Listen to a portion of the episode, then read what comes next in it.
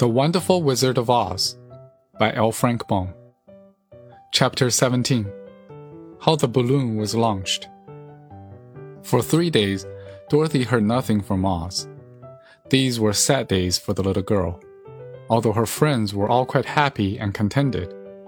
The Scarecrow told them there were wonderful thoughts in his head, but he would not say what they were because he knew no one could understand them but himself. When the Tin Woodman walked about, he felt his heart rattling around in his breast, and he told Dorothy he had discovered it to be kinder and more tender heart than the one he had owned when he was made of flesh. The lion declared he was afraid of nothing on earth, and would gladly face an army or a dozen of the fierce Kalidahs.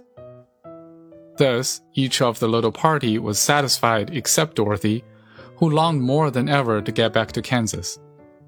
On the fourth day, to her great joy, Oz sent for her, and when she entered the throne room, he greeted her pleasantly. Sit down, my dear. I think I have found a way to get you out of this country. And back to Kansas? She asked eagerly. Well, I'm not sure about Kansas, said Oz, for I haven't the faintest notion of which way it lies. But the first thing to do is to cross the desert and then it should be easy to find your way home. How can I cross the desert? she inquired. Well, I'll tell you what I think, said the little man. You see, when I came to this country, it was in a balloon. You also came through the air, being carried by a cyclone. So I believe the best way to get across the desert would be through the air. Now, it is quite beyond my powers to make a cyclone, but I've been thinking the matter over and I believe I can make a balloon. How? Asked Dorothy. A balloon, said Oz, is made of silk, which is coated with glue to keep the gas in it. I have plenty of silk in the palace, so it will be no trouble to make the balloon. But in all this country, there is no gas to fill the balloon with, to make it float. If it won't float, remarked Dorothy, it will be of no use to us. True, answered Oz. But there is another way to make it float, which is to fill with hot air. Hot air isn't as good as gas, for if the air should get cold, the balloon would come down in the desert, and we should be lost. We! exclaimed the girl. Are you going with me? Well, yes, of course, replied Oz. I'm tired of being such a humbug. If I should go out of this palace, my people would soon discover I am not a wizard. And then they would be vexed with me for having deceived them. So I have to stay shut up in these rooms all day, and it gets tiresome. I'd much rather go back to Kansas with you and be in a circus again. I shall be glad to have your company, said Dorothy. Thank you, he answered. Now, if you will help me sew the silk together, we'll begin to work on our balloon.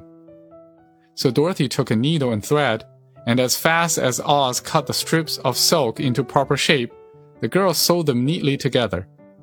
First, there was a strip of light green silk, then a strip of dark green, and then a strip of emerald green. For Oz had a fancy to make the balloon in different shades of the color about them.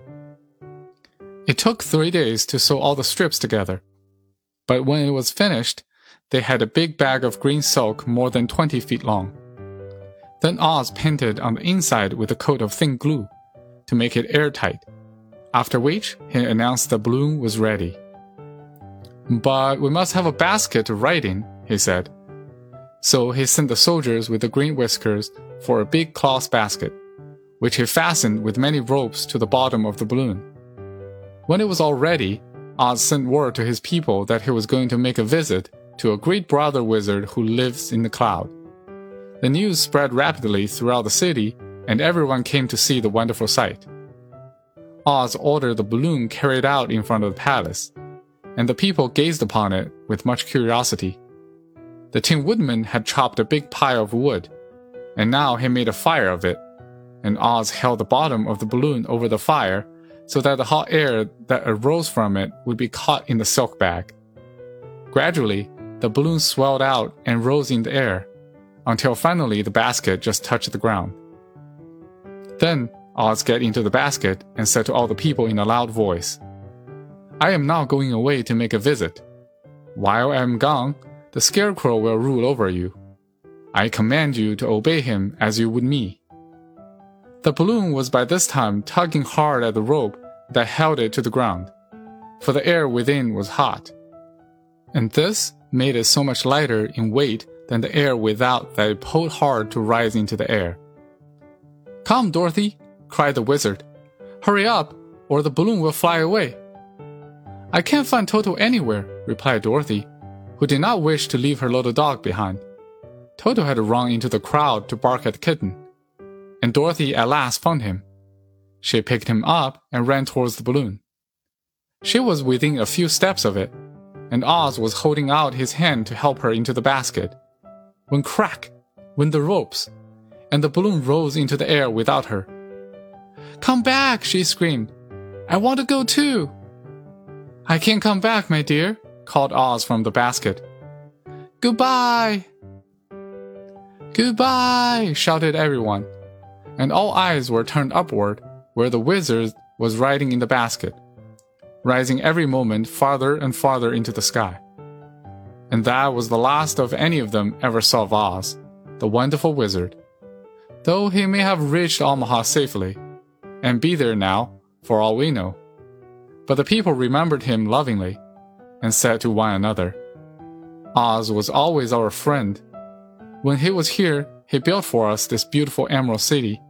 And now he's gone, he has left the white scarecrow to rule over us.